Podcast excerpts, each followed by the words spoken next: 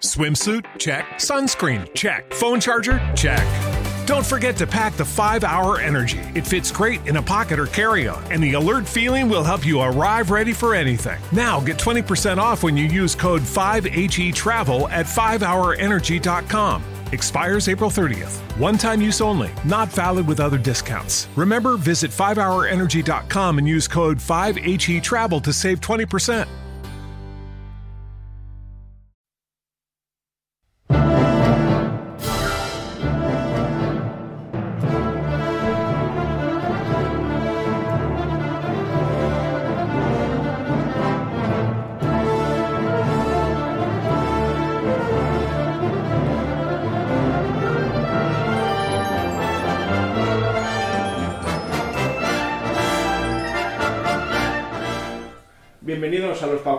Musicales de hoy.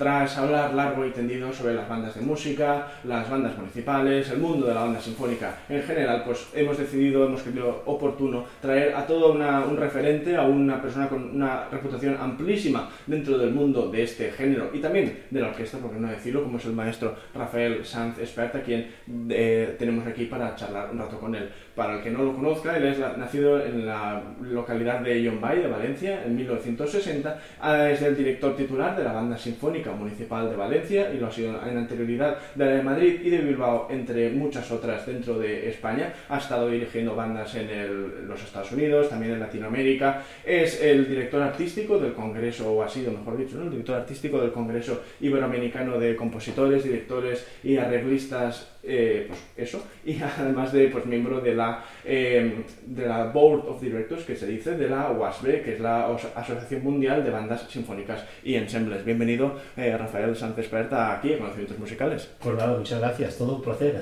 poder estar aquí.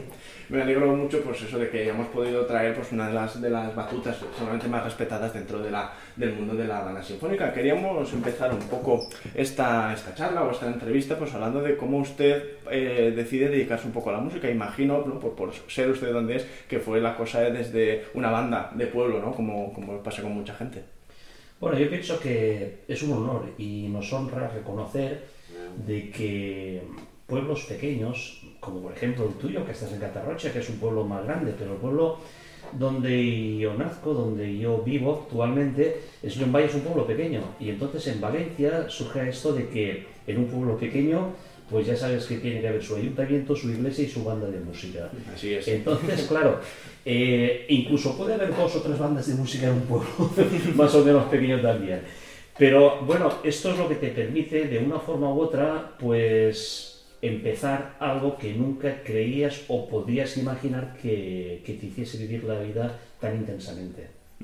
Y si, no me equivoco, usted empezó con el, saxofón, ¿verdad? En esos primeros años y después dio el salto, una vez ya era pues, un músico profesional, a la dirección, en este caso de bandas o de, o de orquestas. ¿Cómo es ese, ese cambio? ¿Por qué decidió usted convertirse en director?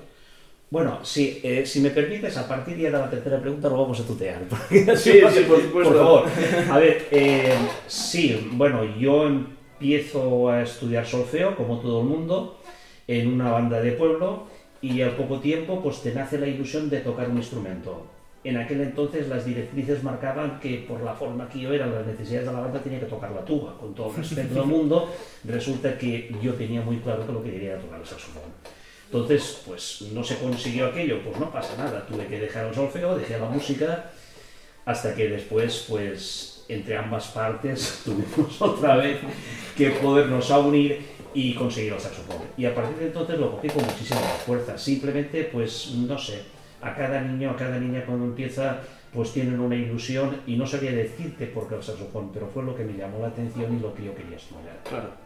Y eso, y una vez, pues usted ya era, oh, perdón, tú ella eras, lo he olvidado ya, eh, una vez ya eras pues un intérprete, digamos, quizás reconocido, más o menos de, de saxofón, habías quizás hecho la carrera y todo esto, y ya decide, ¿no?, dar, ese paso a la dirección. ¿Cómo se produce? Sí, bueno, yo desde el principio, si he tenido un defecto en esta vida, supongo que más, pero ha sido buscar siempre el perfeccionismo.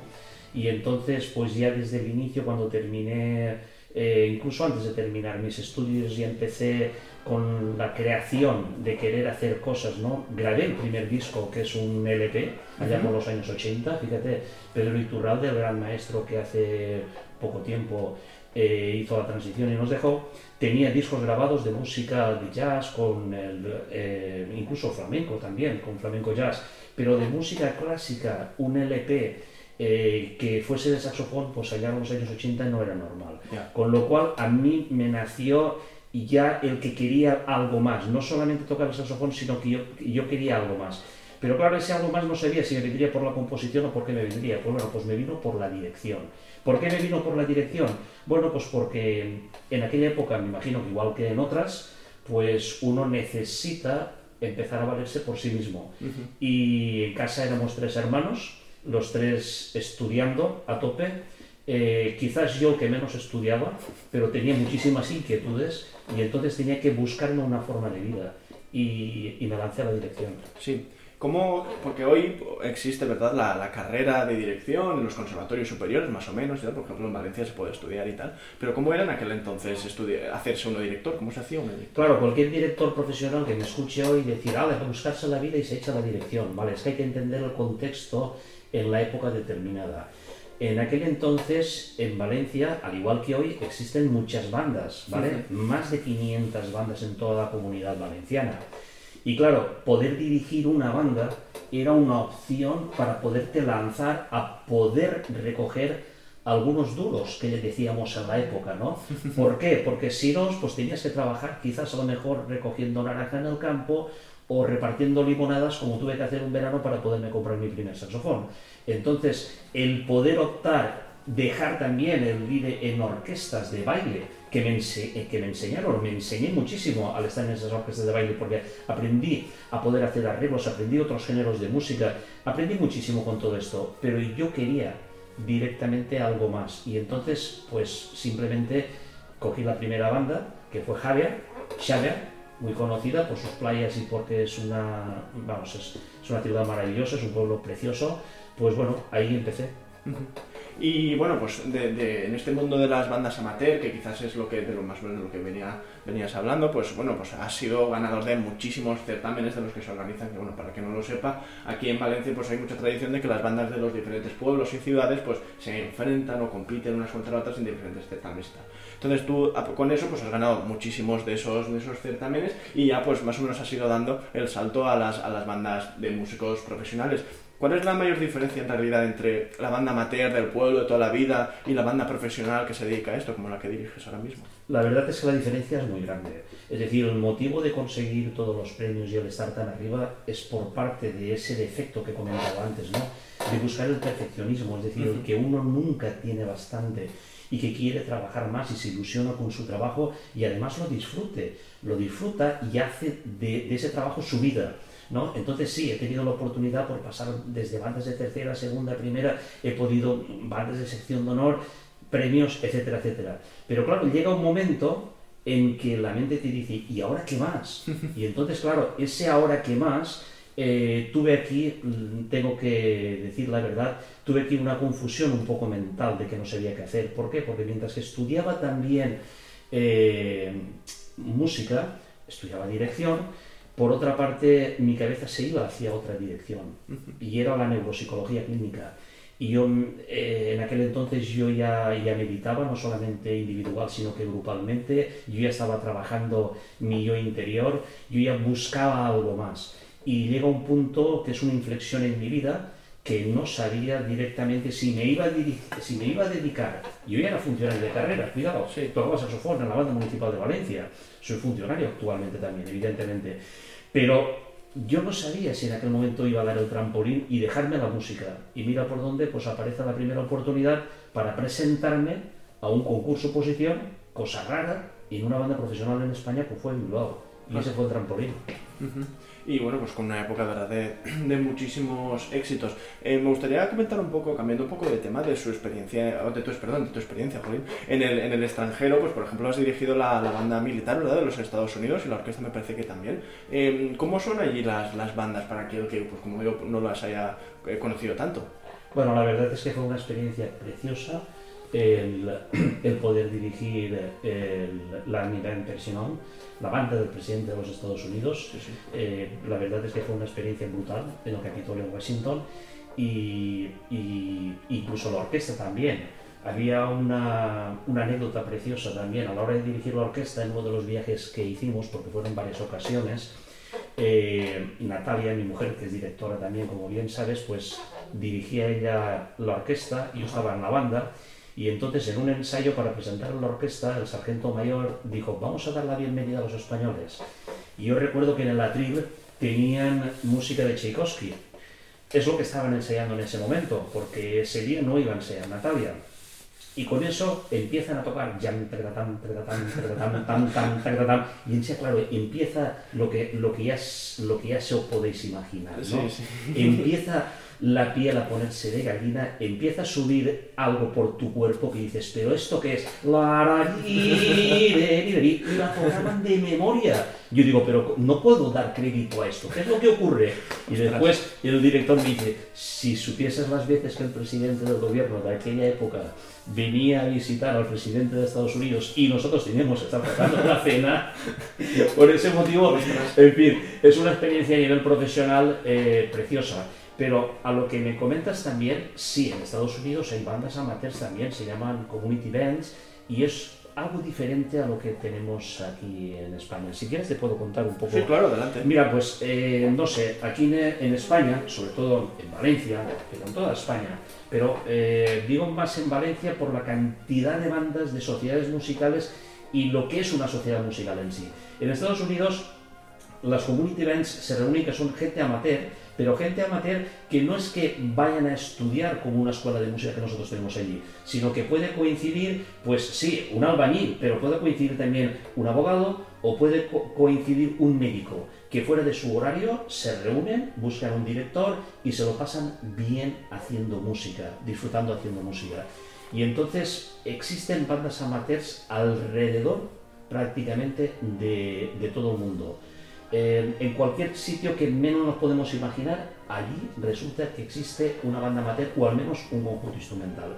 Ahora, España y Valencia son diferentes. Claro. De hecho, bueno, es que al final el, objetivo que uno tiene en, la música no tiene que ser ese, ¿verdad? El disfrutar, el que la música nos permita evadirnos de, las, de las dificultades del día a día y tal y poder, yo qué sé, pues salir un poco de eso para disfrutar un buen rato haciendo música.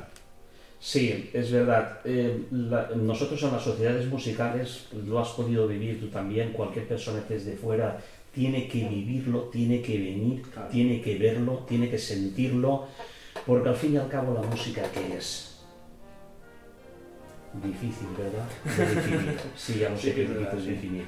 Pasa igual que el amor, que ya pueden haber tinta derrochada en libros que nunca jamás van a definir lo que es el amor por lo tanto, la música le ocurre igual. No va a poder ser definir, se tiene que sentir. Uno tiene, tiene que venir, por ejemplo, entre otros lugares, a Valencia.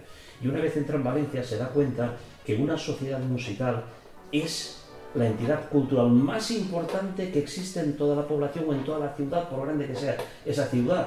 Y claro, ahí está vinculada desde una escuela de música, puede haber una banda no solamente amateur, sino una banda juvenil también existe ya unas bandas infantiles, existe un jardín musical, existe también lo que se llama un local social, existe una...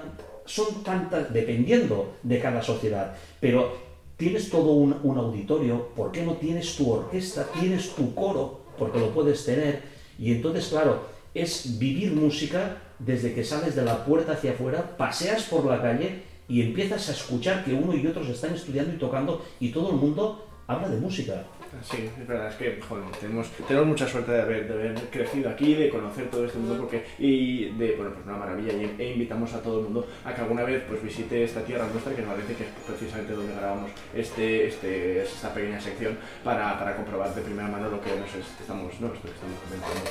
Eh, cambiando un poco también de nuevo de, tema, pues que quería, ha sido además de pues eso, todo esto de las bandas que estamos hablando, has dirigido mucha orquesta tú también y no sé si puedes hablarnos un poco de las diferencias que hay en general entre cómo eh, abordar quizás la dirección de, una orquesta y cómo es la de una banda.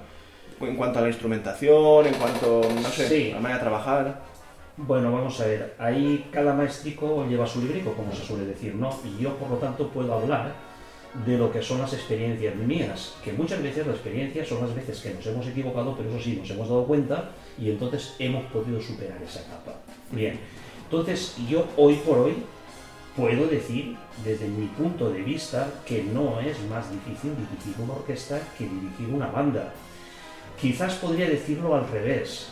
¿Por qué? Tampoco sería una definición correcta, pero ¿por qué? Porque el repertorio es muy distante, el repertorio es muy diferente. En los últimos 30, 40, 50 años, el mundo de las bandas ha dado una evolución brutal en cuanto a repertorio se refiere. Se ha explorado muchísimo repertorio y resulta que un director de banda se puede encontrar de que tiene que dirigir un concierto determinado en un sitio y resulta que aunque tengas obras orquestales, cuando vas a dirigir a otra banda profesional, resulta que existe otra transcripción distinta a la que tienes aquí y tienes que estudiar esa nueva transcripción. Y además lo más curioso, que tienes otra plantilla distinta, con lo cual al tener otra plantilla distinta, ya resulta que la, entidad sonora ya, no, ya no es igual. Eso sí, la técnica bueno, pues dirías, ¿qué es la técnica para tocar un friscorno o una trompeta? En tu caso, por ejemplo, si estás en un trombón y el bombardino, pues sí que hoy por hoy, que el trombón ya no se toca con los pistones, sino con la vara, entonces sí que estamos hablando de dos instrumentos distintos. Cuando hablamos del friscorno o la trompeta, también estamos hablando de dos instrumentos distintos, aunque se pueda tocar quizás sí o no con la misma boquilla. Con la serie de saxofones Imagínate, desde un soprano, un alto, un tenor, un barítono, por ejemplo, por decir los cuatro de, más conocidos de la familia, la diferencia que hay entre boquillas, aunque las posiciones sean las mismas. Quiero decir con esto que cuando uno se profesionaliza de una forma u otra con un instrumento, no es que coja el otro instrumento y lo va a tocar al mismo nivel. Eso es engañarnos. Para tocarlo al mismo nivel, tiene que empezar a saber lo que son los hábitos de uno y de otros, empezar a cambiarlo y empezar a trabajarlo. Y solamente cuando trabajan los dos instrumentos, aunque las posiciones sean las mismas, aunque la columna de aire sea la misma, aunque dé la sensación que la emisión del sonido sea el mismo o el picado, que no son, pues entonces te das cuenta que para poderlos tocar ese nivel tienes que trabajar los dos. Esto ocurre lo mismo. La técnica, por ejemplo, la técnica que yo empleo, la multiplicidad en la unidad. Es decir, nada de mi cuerpo puede existir por separado. Es como una técnica holística que está en referencia y con esto no estoy haciendo demagogia, eh, con las leyes universales. Y digo que no hago demagogia porque cualquier persona cuando me ve trabajar, cuando me ve dirigir o simplemente cuando se hace cualquier observación, entonces cuando puedes empezar a entender varias cosas que de la otra forma quedan ocultas o dices qué está pasando aquí. Ahora bien, nosotros trabajamos en una banda de música y trabajamos en una orquesta y lo que es la técnica va a resultar lo mismo. Lo único que pasa es que a lo mejor no vas a emplear quizás las mismas anacrusas, no vas a emplear el mismo golpe, no vas a emplear, la respuesta es distinta, pues ya tenemos la comparación, como bien he dicho antes, entre un oboe y un corno inglés, entre una trompeta y un friscorno, etcétera, etcétera. Pero básicamente estamos hablando de dos mundos distintos que hay que trabajarlos por separado y si quieres poder dominarlos, tienes que trabajar los dos. Seguro. Esa es la historia. ¿Qué compositor eh, estabas citando antes? Pues este repertorio que en los últimos 50, 40 años, pues en cuanto a las bandas, ha aumentado sobremanera, ¿no? Y pues qué compositor quizás eh, está menos reconocido y que para ti es, muy importante o te gusta mucho su música, y, pero que quizás no ha recibido ese eh, plus por parte del público o de la crítica. Mm, vamos a ver, a mí en este punto me vais a perdonar un poco pero claro, por la experiencia, por el sitio que ocupo y, y donde dirijo muchas veces, ya no ahora aquí en Valencia, cuando empiezas a nombrar unos compositores y dejas de nombrar a otros... Se enfadan, ¿no? no ya no es que se enfadan, es que tampoco estoy eh, de una forma u otra haciendo justicia. y, y, claro, eh, si no quieres que te juzguen, pues lo mejor es no juzgar, ¿no? Entonces, yo siempre digo lo mismo. Tú vas a presentarte a un certamen, vas a dirigir esa banda del certamen, sí, pero es que me han puesto una obra obligada que no me gusta Vale, vas a un concurso a tocar el trombón, te presentas, es que la obra obligada que me han puesto no me gusta. Mira, tienes solamente dos caminos, o te enamoras de ella o bórrate del concurso. No, no sufras más, ¿vale? Entonces, yo pienso que un director tiene que estar abierto a todo. Y, y, como bien digo, en las últimas décadas hemos tenido una explosión de compositores en cuanto a música de banda se refiere. Por lo tanto, cada uno de ellos tiene su parte importante, que unos pueden instrumentar mejor que otros desde un punto de vista X, que otros tengan una vena melódica o que tengan una armonía o que tengan, es decir, de todos puedes evidentemente aprender y conseguir cosas. Ahora, algo importante, y esto lo aprendí en la Sociedad de Artistas, donde tuve el placer de estar varios años en el, en el Consejo de Administración. Hoy, más que nunca, tenemos que hacer la música que la gente consume. Por lo tanto, un director, yo lo que recomiendo es que tiene que aprender, igual que uno aprende a la diferencia que existe entre un instrumento y otro, dígase banda, dígase coro, o dígase orquesta, o dígase fliscorno, trompeta, como he dicho antes, uno tiene que aprender a sumergirse dentro de la música moderna, dentro de la música de jazz, dentro del flamenco, dentro de, dentro de, dentro de, etcétera, etcétera, etcétera. Porque si no, resulta que lo banalizamos todo. Y para mí, más que un compositor, lo que tiene que trabajar, en este caso, el director, es el género musical y las diferentes fuentes que tiene. Y pues eh, recogiendo un poco el, cable o el testigo que, que, no, que me dejas aquí, pues yo quiero comentar que mucha gente, pues, y yo también lo pienso de hecho, que es cuando, cuando te hemos visto dirigir o como mucha gente te ha visto dirigir, siempre comentan que se lo pasa muy bien porque da la impresión que tú también te lo pasas muy bien, que dirigiendo y tal, y que lo haces de una manera, es, es esta mezcla de géneros, este saber lo que al público le va a gustar o este conocimiento de lo que va a tener éxito, lo que hace que te lo pases tan bien y que hagas que la gente se lo pase tan bien. Bueno, pues realmente ahí es donde viene ese punto de inflexión en mi vida, que yo digo que soy director profesional a defecto, porque sí, es que todo surgió. Yo tuve un, he tenido grandes maestros, pero tuve un gran maestro que, que me enseñó a cómo funcionaba la mente humana y, y, yo iba a dejar ya la dirección de banda amateur, iba a dejar... Eh, el saxofón profesional de la banda municipal y me iba, y me iba ya completamente a trabajar en, otro, en otra historia de la vida. Incluso Natalia empezó a estudiar psicología en la, en la, Universidad de Valencia porque veía dónde iba y al campo, dónde nos íbamos a dirigir, ¿no? Y, y, estábamos con esto unidos los dos.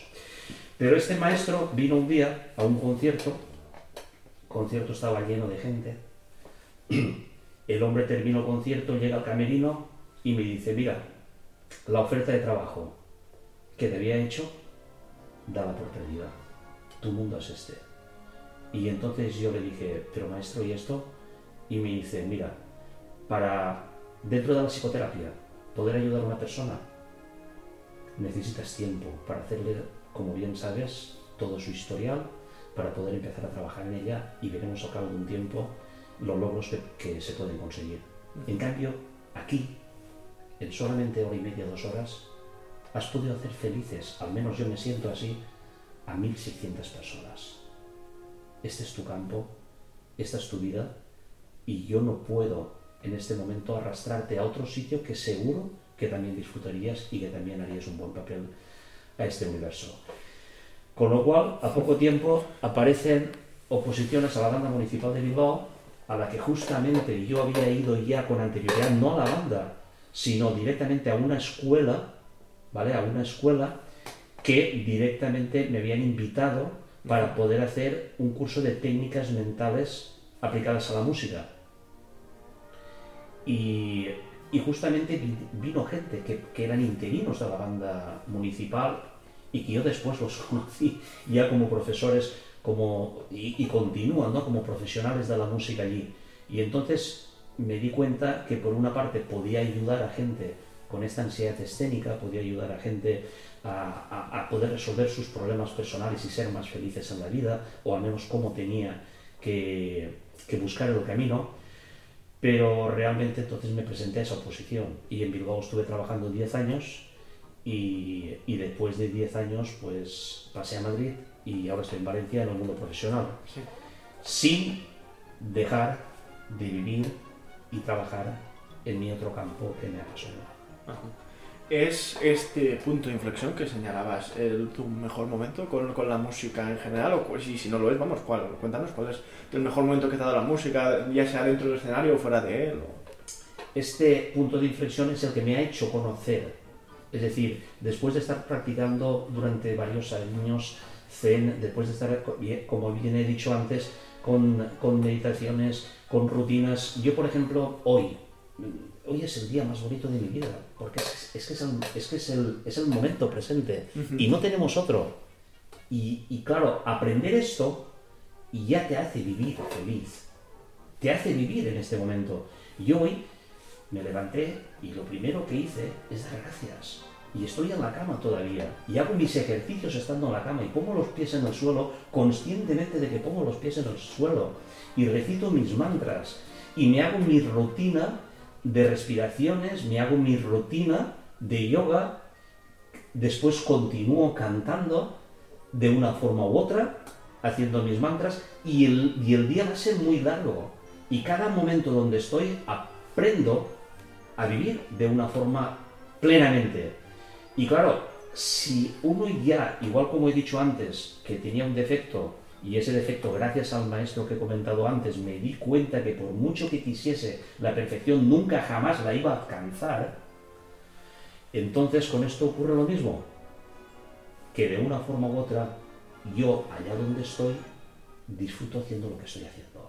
Y me da igual que sea un ensayo, me da igual que tenga una cámara de televisión, que me da igual que estemos solamente los músicos o que tenga cuatro personas de público. Es el momento más especial.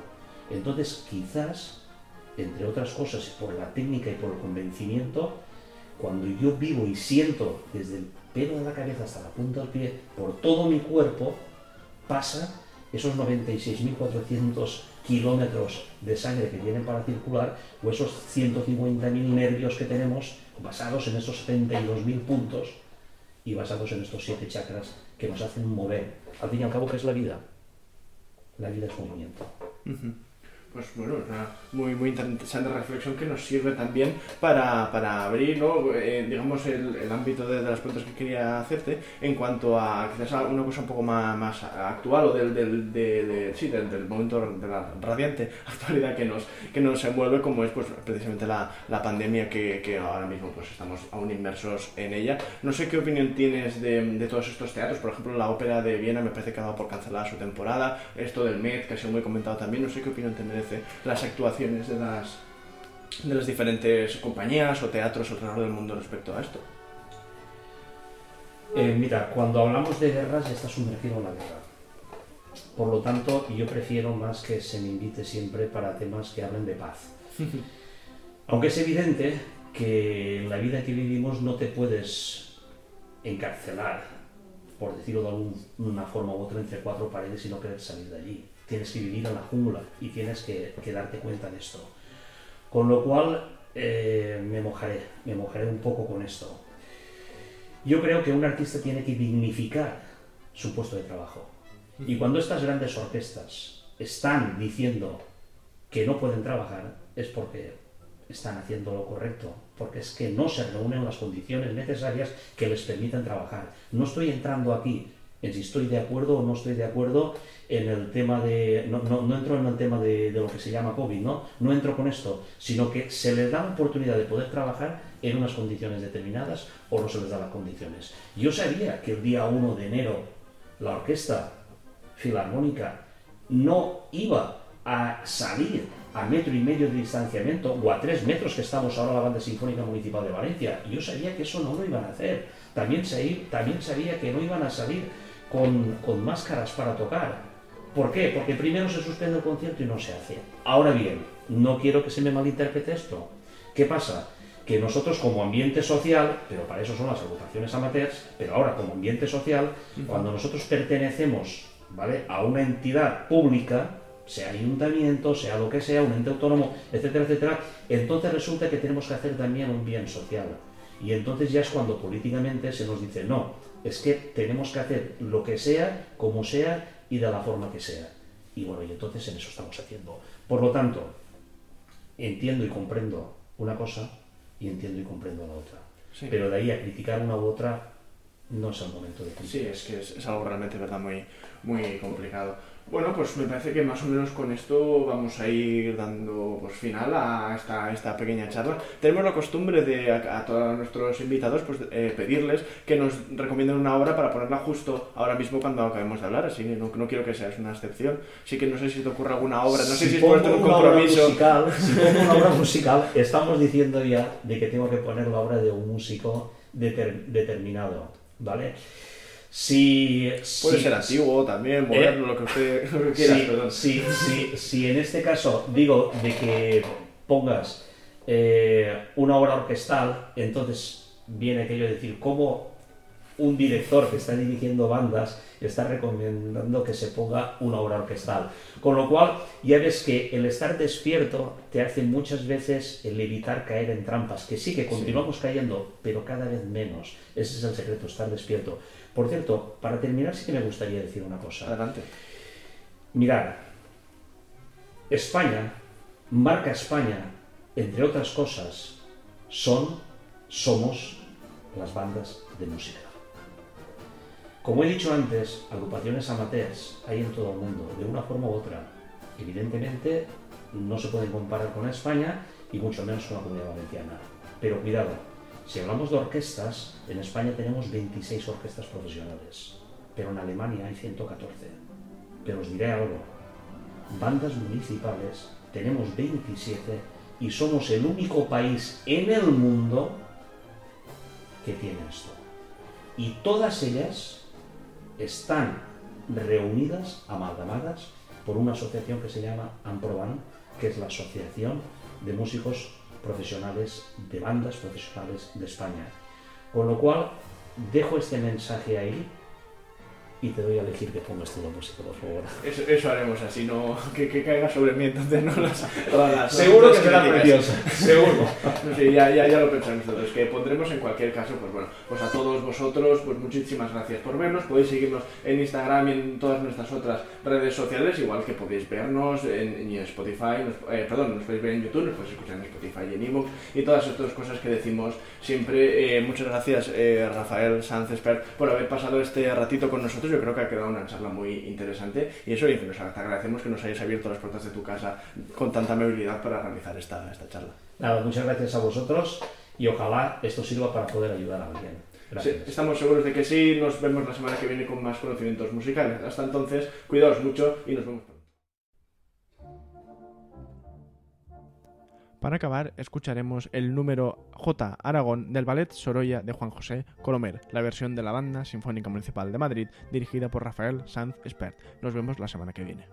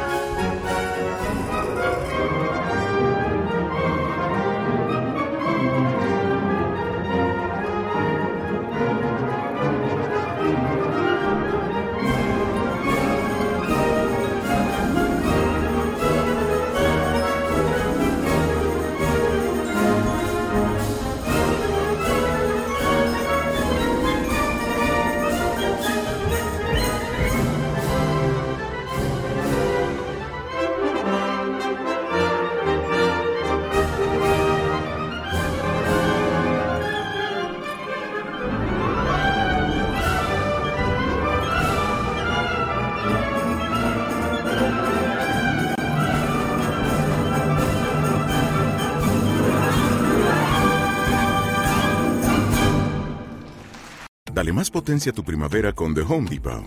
Obtén una potencia similar a la de la gasolina para podar, recortar y soplar con el sistema OnePlus de 18 voltios de Ryobi desde solo 89 dólares. Potencia para podar un tercio de un acre con una carga.